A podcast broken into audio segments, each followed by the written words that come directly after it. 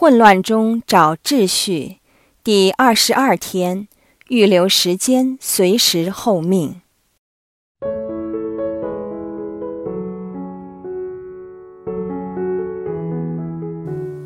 耶稣在马窦福音二十五章十九至二十一节这样说：“过了多时，仆人的主人回来了，便与他们算账。那领了五个塔冷通的上前来。”呈上另外五个塔冷通，说：“主啊，你曾交给我五个塔冷通，看我赚了另外五个塔冷通。”主人对他说：“好，善良忠信的仆人，你既在少许事上忠信，我必委派你管理许多大事，进入你主人的福乐吧。”在这个塔冷通的比喻里。从主人与仆人的对话当中，我们洞悉到天主的计划。原来他要从小事当中锻炼我们。每当他委派我们履行一些职责，无论大小，他都先会给予我们足够的资源及能力，也就是塔冷通。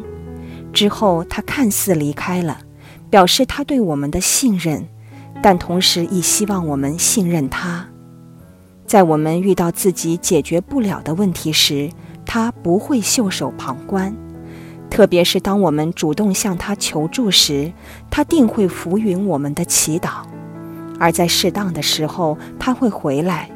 虽说是我们交账的时候，实际是他希望亲自鼓励我们，以及给予我们支持或新方向。若我们好像比喻当中勤奋的仆人的话，他会十分雀跃地说：“好。”除了赞赏之外，天主也会托付我们去管理许多大事，当然也会给予我们更多的支援，如更多的塔冷通。在这个循环不息的过程当中，我们渐渐成长、成熟和成圣。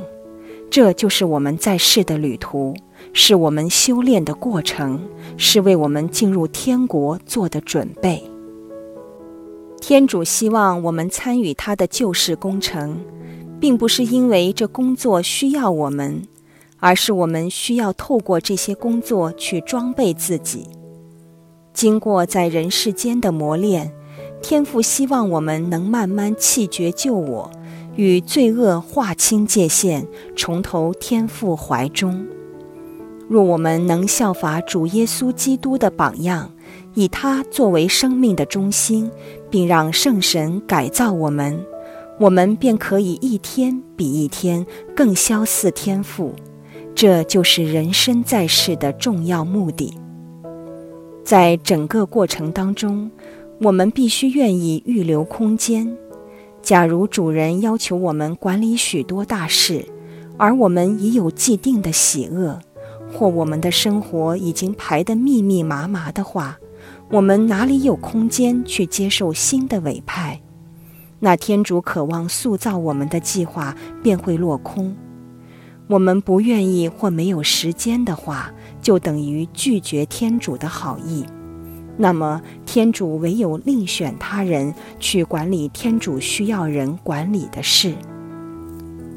试想象，如果圣母在领报当日满脑子是自己的计划和意愿。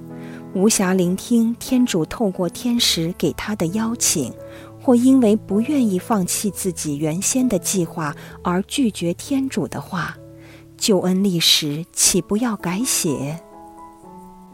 所以，我们必须时常醒悟，除了因为要提防自己犯罪之外，我们同时亦需要时常怀着一颗开放的心，愿意接受天主的任何邀请。就算那些邀请令我们感觉力有不逮，或与自己原先的计划相违背，我们也应乐意放下自己的意愿而跟随天父的旨意。这就是主耶稣基督及圣母玛利亚一生的写照。耶稣在路加福音第九章二十三节中对众人说：“谁若愿意跟随我，该弃绝自己。”天天背着自己的十字架跟随我。主耶稣这教导总结了我们应如何跟随他，成为真实的基督徒。我们必须放下自己的意愿，预留时间，随时候命，并做好一切心理准备，愿意为跟随主而受苦。这条苦路最后会领我们到父的家，等待我们的天赋就会对我们说：“好，善良忠信的仆人，你既在少许事上忠信。”我必委派你管理许多大事，进入你主人的福乐吧。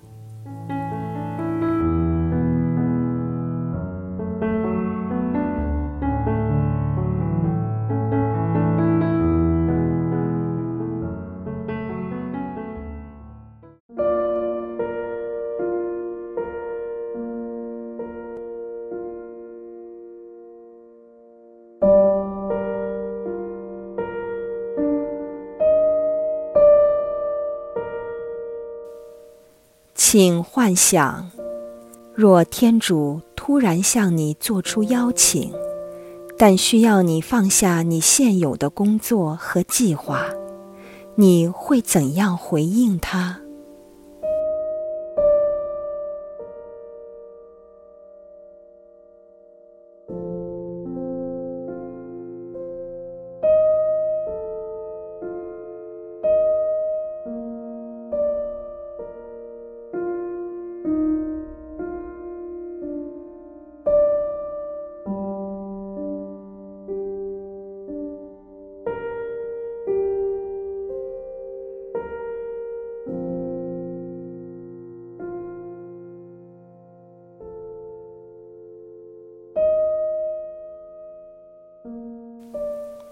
你会期待天主委派给你的工作吗？亦或会害怕或逃避天主的邀请？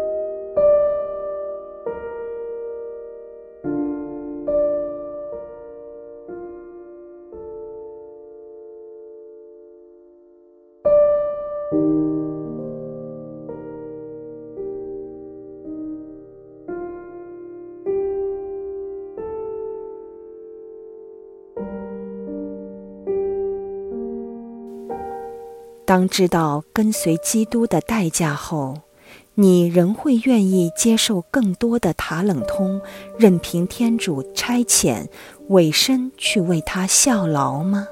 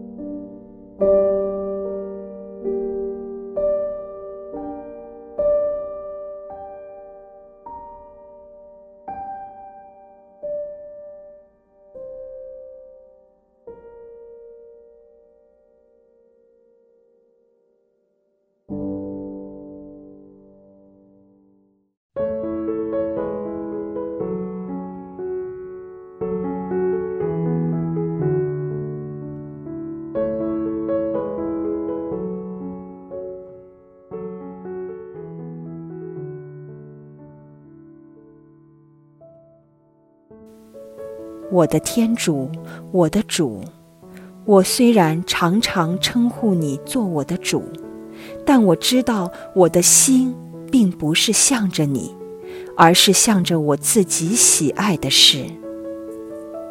我发觉我是自私的，没有为你预留时间，没有愿意随时候命的心，没有真心乐意任凭你差遣做悦乐你的事。你身为主人，宇宙万物的创造者，我主，我的天主，你真是十分可怜啊！不要让我再以自我为中心，真心乐意成为你忠信的仆人。让我在大小事上都忠信于你，矢志不渝。愿主垂见我的意愿，阿门。愿光荣归于父、及子、及圣神，起初如何，今日亦然，直到永远，阿门。